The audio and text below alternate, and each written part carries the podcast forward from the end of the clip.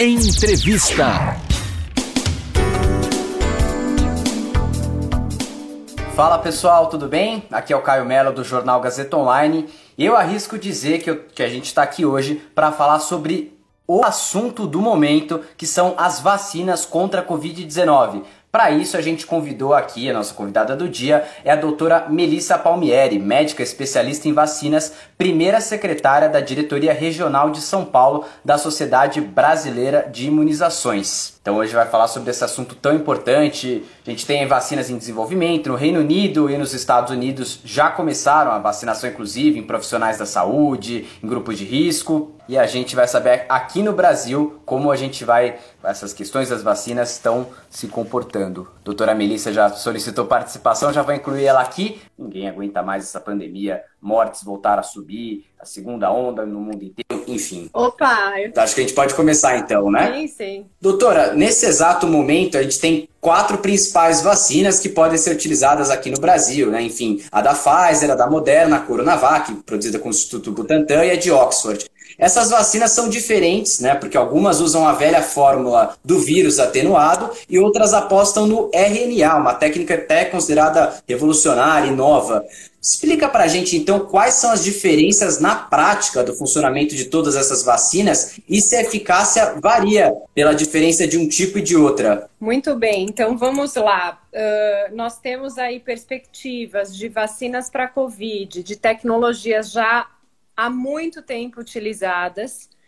Então, basicamente, a vacina, e aí vamos pegar os exemplos que estão, uh, que, exemplos que têm chance da vacina vir aqui para o nosso país. Então, a plataforma inativada, que é muito conhecida desde para todos aqui que, que fazem, lembram das campanhas de vacinação de gripe, é a mesma plataforma. Então você pega a inativa, você mata esse, esse vírus e através de agentes químicos, e aí basicamente você tem a, a questão de, de fazer a aplicação de uma vacina inativada e o seu sistema imune vai produzir a resposta de defesa através do reconhecimento da proteína do vírus SARS-CoV. Então, assim, a vacina que representa esse tipo de tecnologia é a vacina Coronavac, que é uma vacina em parceria, é uma vacina de é, tecnologia chinesa, que tem uma parceria com o nosso Instituto Butantan e que já está a todo vapor sendo é, produzida aqui no Brasil. A, uma primeira leva já veio direto da China, produ foi produzida lá. Eles estão fazendo a parte da caixa, né, mudando para uma, uma, uma caixa em português, enfim. Só que ontem mesmo o próprio secretário de saúde do estado, ele estava num, num evento de entrevista junto comigo e, e ele expôs, e também o, o diretor de Mascovas falou que está a todo vapor a produção dessa vacina. Bom, aí tem outras plataformas. A outra plataforma que no Brasil é inédita, porém no mundo já foi utilizada, é a plataforma de vetor viral ela acontece da seguinte forma: é como se fosse um cavalo de Troia que você envia, você pega inativa, né, ou deixa ele não replicante. Todas essas tecnologias existentes são com vírus não replicante, então não tem capacidade de causar nenhum, nenhuma doença daquele vírus que é o cavalo de Troia. Então, no caso, está sendo utilizado o vírus para vacinar Oxford em parceria com a Fiocruz o adenovírus do chimpanzé. E ele, dentro dele, ele vai carregar a mensagem genética dessa proteína para ele poder entrar na célula e aí na hora que existe, né, ela libera essa informação, a célula começa a produzir, depurar, entender essa informação para produzir a proteína para mandar para as nossas células de reconhecimento e fazer a, a resposta de defesa. Depois, Existem outras. A Janssen, que é uma empresa, indústria farmacêutica da Johnson Johnson, está desenvolvendo também nessa mesma tecnologia. E eu digo que ela não é inédita no mundo porque essa tecnologia já foi utilizada com a vacinação de ebola para contenção de surto. Então, assim, as pessoas que ficam falando, eu não vou acreditar em vacina nenhuma porque já estão. É, é, é, uma vacina nova, estão querendo testar na gente. Na verdade, mudou a informação genética, ou seja, essa plataforma já estava desenvolvida e aí precisou fazer toque de caixa quando a gente descobriu quem era o SARS-CoV-2, a parte genética dele, para poder confeccionar. Só que a Janssen Janssen, ela tem uma tecnologia, a gente fala, com adenovírus humano. Então, aquele cavalo de Troia, ao invés de ser um adenovírus do chimpanzé, eles utilizam adenovírus humano.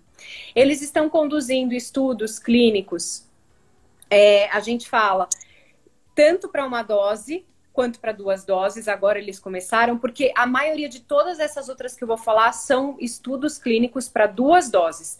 Algumas é para 0 e 21 dias, outra para 0 e 28 dias. E aí tem Sputnik também nessa tecnologia, que é a russa, que tem uma chance de vir para o Brasil? Tem, né?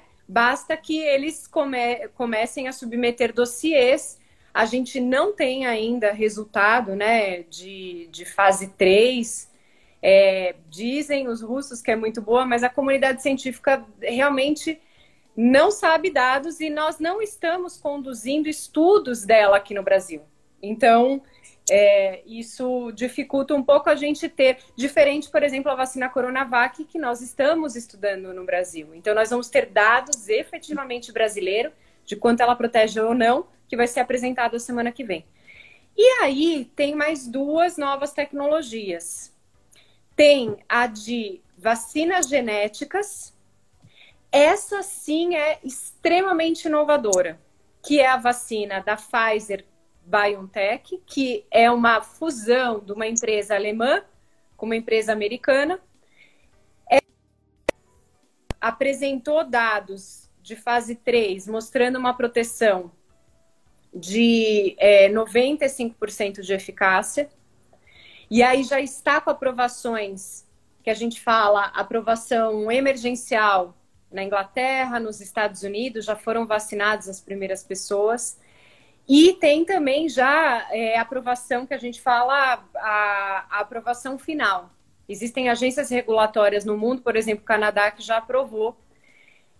E essa vacina também existe uma negociação com o Brasil, e ela tem algumas peculiaridades, mas a, o grande benefício dessa vacina é que ela é uma vacina de rápida produção, porque a vacina genética ela manda, ela chama RNA mensageiro, ela manda a mensagem desse RNA, ele entra na célula, ele, ele para entrar na célula ele tem uma cápsula lipídica para ele poder entrar. Na hora que ele entra lá, ele vai ser degradado, aí expõe essa mensagem do RNA rapidamente ele vai ser degradado de novo, então não tem uma capacidade de entrar no, no núcleo da célula, é, como o pessoal tem veiculado, e aí ele vai também fazer a produção é, da resposta imune. Então, essa vacina também é promissora. Os estudos clínicos mostrou uma segurança, embora os discursos antivacinistas queiram ficar fazendo é, fake news, porque realmente é uma plataforma inovadora. Outra vacina que não chegou, e eu acredito que de momento inicial não vai ter interesse de ser submetida aqui no Brasil, vai ser a Moderna. A Moderna ela tem um foco mais no mercado americano e europeu. Porque existe um número de população enorme e paga-se a vacina em dólar e euro. Então, existe aí um, uma, uma situação. Mas, independente disso, existe, pode ser que essa vacina, que também é de RNA mensageiro, que provou 94,5% de eficácia, também possa vir. No momento, não é uma realidade nossa. E aí tem uma outra que não está pronta também nos Estados Unidos, que tem também, é, o mercado vai ser também focado nos Estados Unidos, que é a vacina de é, proteínas ou subunidades, da Novavax. Então, o que, que ele pega? Ele pega um pedaço né, da, da subunidade da, da cápsula do vírus ou a própria proteína e injeta para que possa fazer o reconhecimento. Uma vacina que utiliza muito, é, por exemplo, de capsídeo viral, é a vacina de HPV, que ela tira o material genético do HPV, mostra só o invólucro e aí você desenvolve resposta. Só que a Novavax também ainda tem, parece, é uma empresa americana que vão ter, os a, o pessoal do laboratório da Novavax está com é, eu, eu entendo que eles devam ter algumas informações muito promissoras, então acho que vai vir aí também coisa boa. Então, Tomara. basicamente são essas. Perfeito. E doutora, já se sabe se as vacinas vão impedir a doença e a transmissão ou só a doença? E aí, até emendando nisso, o início da vacinação, por exemplo, vai significar necessariamente afrouxamento de medidas sanitárias, tais como isolamento social, uso de máscara, aberturas do comércio, ou ainda não? É muito importante isso que você está falando, que existe uma falsa percepção que a vacina pisou no solo brasileiro, vacinou a primeira pessoa, vamos liberar geral.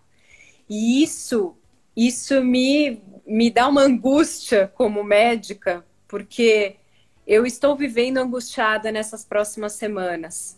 Tenho colegas de turma que estão em UTI e não era grupo de risco, se você for pegar o histórico.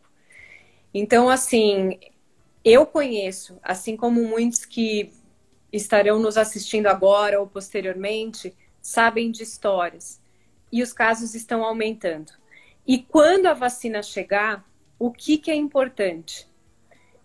As medidas de proteção vão ser mantidas. A gente acredita, e, e não é querer, é, como que a gente fala, é tirar as esperanças. Eu sou uma pessoa muito otimista, mas eu acho que a gente tem que ter um otimismo com o pé no chão. Então, os primeiros grupos para serem vacinados não serão suficientes para poder fazer é, para poder fazer essa redução de redução de circulação do vírus. E os estudos que nós estamos tendo agora, eles não estão nos respondendo se vai reduzir a infecção. Aparentemente, os estudos mostram só uma uma prevenção de uma doença naquele que vai tomar, que já é fantástico em nível de saúde pública, porque nós temos várias UTIs que já estão fora da capacidade.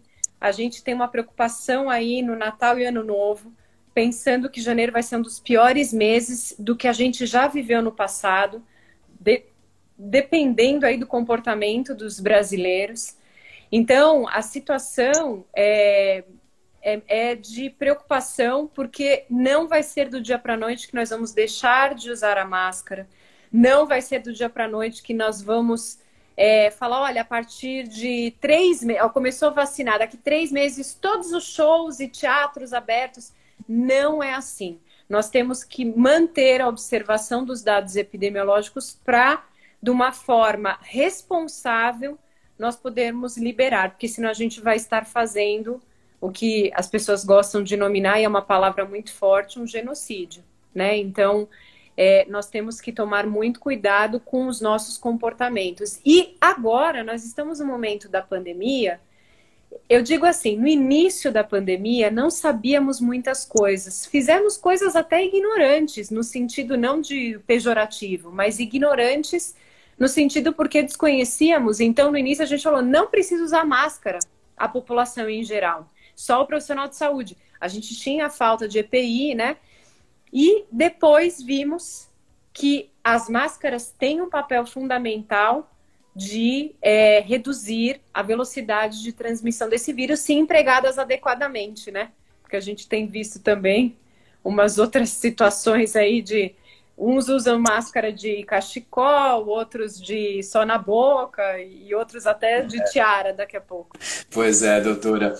Inclusive, recentemente no Reino Unido descobriram uma nova variação do coronavírus. É possível que a gente tenha que tomar vacina contra a Covid todos os anos por conta dessas variações e mutações, semelhante ao que acontece, por exemplo, com a vacina da gripe? É possível, mas a história vai nos apresentar isso. Então, basicamente, É, essa mutação especial que saiu a reportagem, principalmente na Inglaterra, né? Veio de lá a informação. Houve sim uma mutação, parece que é um vírus que se transmite mais rápido. Aí é o perigo dele. Mas que para vacina não alteraria a questão da, das vacinas desenvolvidas. Então, isso é importante que as pessoas tenham conhecimento. Ou seja, pode sim. Infelizmente ou felizmente, eu não estou aqui para criticar, o Brasil abriu as portas para todo mundo. O Brasil é um dos poucos países que não fechou as fronteiras, né? É, então a gente tem recebido pessoas que estão vindo da Europa. Então, se essa cepa, que é de alta transmissibilidade, também chegar, e, e nós estamos num mundo globalizado, se ela chegar para cá, com este comportamento que estamos infelizmente vivenciando, eu fico com medo de uma crônica da tragédia anunciada. Né? Então, é uma preocupação. Agora, é, com relação à vacina, como você fala, ah, vai ter que virar sazonal, vacinar todos os anos. Nós vamos ter essa resposta para avaliar a dinâmica da queda dos anticorpos ou não. Mas acredito que provavelmente teremos aí que fazer algum reforço. Se vai ser anual como a gripe, se vai ser um pouquinho mais. Os estudos, porque todas as pessoas que entraram nos estudos, eles fazem as coletas sequenciadas aí por meses e ficam um ano colhendo. Provavelmente alguns braços de estudos vão acompanhar além de um ano. Eles fazem o que a gente chama um subset, um pequeno grupo, e ainda continuam avaliando essa queda anticórpica. Então, realmente teremos respostas mais nesse nível lá para frente. Perfeito. E doutora, existe uma discussão acalorada, pelo menos aqui no Brasil, acalorada, enfim, referente à obrigatoriedade ou não da vacina. Qual a sua percepção sobre o assunto e o que representaria dizer que a vacina é sim obrigatória? Olha, vacinação para mim é um pacto social. Eu me vacino para, além de me proteger, proteger a sociedade onde eu estou inserida. Então, para mim, é ponto pacífico a vacinação obrigatória de crianças e adolescentes, porque a, as crianças que os pais, que são aquele que tem o poder pátrio para zelar a saúde delas, se os pais não o fazem, o Estado tem que assegurar isso. A criança ela não tem esse poder de discernimento. Para os adultos, eu acredito numa situação de responsabilidade social.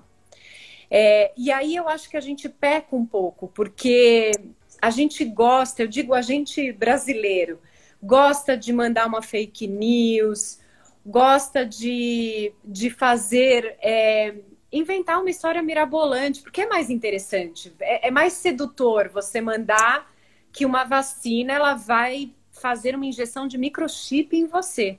Poxa, quando você lê, você, né, jornalista, você verifica isso num, num. Você fala assim, nossa, eu vou ler isso daqui. Né? Então, não, não é sedutor eu falar é, é, as vacinas é, salvaram 100 é, milhões de vidas. Vai falar, não, mas isso é obrigação. E, e aí é que fica o pecado, né, de, de não estarmos falando tanto, porque eu, eu acredito numa sociedade educada. Educada no sentido não de respeito, que é isso é essencial numa sociedade, mas educada no sentido de entender o papel dela, é, do papel individual enquanto uma vivência social. Qual que é seu papel? Porque senão, se você não se vacinar, eu acredito que essa pessoa que é, não se vacina, ela deveria ter uma consciência que ela deveria viver numa bolha isolada, né? Porque aí sim ela não poderia causar mal. É, uma vez entrou numa discussão, é muito interessante, é, uma discussão de. É, tinha, eu nem sei quem, nem, nem, nem quero me ater a nomes, mas tinha uma pessoa que tem uma expressão em mídia que, que ensina as pessoas meio largar algumas terapêuticas de câncer para fazer medidas curativas naturais tal. E eu uma vez pensei, eu falei, poxa, esse indivíduo está fazendo um crime, né? De falar, olha, você larga esse remédio, ou vamos pegar um paciente que é psiquiátrico, que aí fala, não, você para esse tratamento porque seu problema é espiritual, enfim, e faz a pessoa largar uma terapêutica. Mas aí tem uma questão que aí eu, eu entro da vacina, eu falo, ó, isso é criminoso. Mas querendo ou não, a pessoa teve o livre arbítrio de causar o mal ou bem para ela em nível individual. Lógico que isso afeta dentro do núcleo familiar, enfim. Quando uma pessoa começa a tomar algumas atitudes, a família sofre se vê que tem alguma coisa errada, mas ela está decidindo apenas para a saúde individual dela. Só que vacinação não é somente essa questão. É quando eu decido não me vacinar, eu estou muitas vezes ocasionando um risco na, na mãe de um amigo meu que teve um contato comigo e que ela é imunossuprimida e ela pode vir a falecer. Né? Então, é, é nesse sentido que eu acho que a gente tem que educar a sociedade. E, e, isso nós pecamos, eu digo, tanto as sociedades científicas, tanto a parte de mídia, porque eu acho que. E, e, a parte de educação também, porque eu acho que a criança, desde pequenininha, tinha que ter algumas matérias em saúde para ela aprender, em, é, viver em sociedade. Então, as vacinas deveriam estar inseridas nesse contexto. É, a questão de sustentabilidade, do descarte do lixo orgânico, porque como você evita é, a ocorrência, né, que a gente fala de é, criadouros de, de mosquito da dengue, como que você pode ajudar o papai e a mamãe. Eu falo, porque você pega uma sociedade, é igual a sociedade japonesa, né? As crianças limpam a sala e jogam lixo. Então, eu, eu acredito muito na educação, e a educação, ela, ela move montanhas, né, de, de mudanças positivas, ou negativas, né, quando a educação não vai para um lado muito Exato, exato. É, a falta de educação também é um projeto e bem sucedido, já diria Darcy Ribeiro. Agora, a gente estava comentando esse movimento anti-vacina, todas essas fake news sobre a vacinação. No Brasil, o movimento anti-vacina, aquele clássico que diz que a vacina causa autismo, por exemplo, não é tão forte. Porém, uma pesquisa Datafolha mostrou que 22% dos brasileiros não querem se vacinar, especialmente se for a Coronavac, a conhecida como vacina chinesa. E ainda somando com isso, o presidente Jair Bolsonaro, enfim, na, na, política, toda escolha é uma escolha política. E o presidente Jair Bolsonaro afirmou recentemente que quem tomasse a vacina ia ter que assinar um termo de responsabilidade. E ontem para piorar ainda mais a situação, para ser ainda mais polêmico, vamos dizer assim, ele disse que ele próprio não tomaria a vacina e ponto final. O quanto que um comportamento de um chefe de Estado, nesse caso, e que tem, goza de uma certa popularidade, pode ajudar a aumentar a rejeição às vacinas e, com isso, dificultar o combate à própria pandemia, doutora? É, eu acredito que um chefe de Estado ele tem que deixar posições individuais e se cercar de recomendações científicas, porque essa é a real postura que a gente espera de qualquer chefe de Estado, que seja um presidente, um governador, um prefeito. Então, e, e a priorização de vidas. É, então, lógico, existe uma postura individual já muito bem implementada. A gente tem visto o comportamento do presidente com relação à questão da pandemia. Mas o, o que é preocupante é isso que você coloca, é você, com todas essas atitudes, reduzir a questão da credibilidade, que aqui no país, no Brasil, graças a Deus, é muito boa. Diferente de países como Estados Unidos, é, temos na Europa. Eu acompanho muito em grupos, né, que, que falam, é, grupos que atuam defendendo profissionais de saúde que são atacados por grupos antivacinistas. E eu faço parte de uma organização não governamental que eu me assusto o que os meus colegas sofrem lá fora.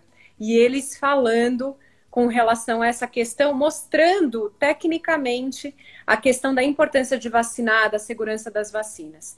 Então, primeiro ponto, nós, enquanto sociedade científica, vocês, enquanto mídia, né, é, todas as mídias possíveis, é, temos que estar juntos para falarmos mais e trazermos informações corretas, baseadas em evidência científica, para que a população tenha esse julgamento próprio e, e vá atrás dessas referências para ver, porque usualmente esses discursos antivacinistas, eles são muito sedutores, porém eles são vazios quando você começa a buscar a fonte, da onde ele tirou, o que, que ele falou.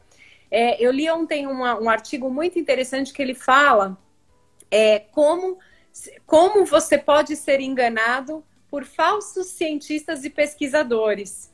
E aí ele estava falando, principalmente esses produtos naturais que eles querem vender, eles colocam, olha, é, tal princípio ativo foi verificado como é, este princípio ativo reduziu o risco de câncer. E aí, se você começa a procurar ali, você vai entrar no produto e você vai ver que ele não tem propriedade nenhuma anticancerígena. Então, só que o problema é que as pessoas hoje está tudo dois minutos, né? Um minuto, é mais fácil. Recebi a notícia é impactante, eu preciso passar para frente. E aí é que entra o comportamento que eu falo, é, de o que eu falo, comportamento é, individual de se responsabilizar com o que você está passando. Porque, querendo ou não, você pode estar fazendo parte de uma corrente criminosa sem saber.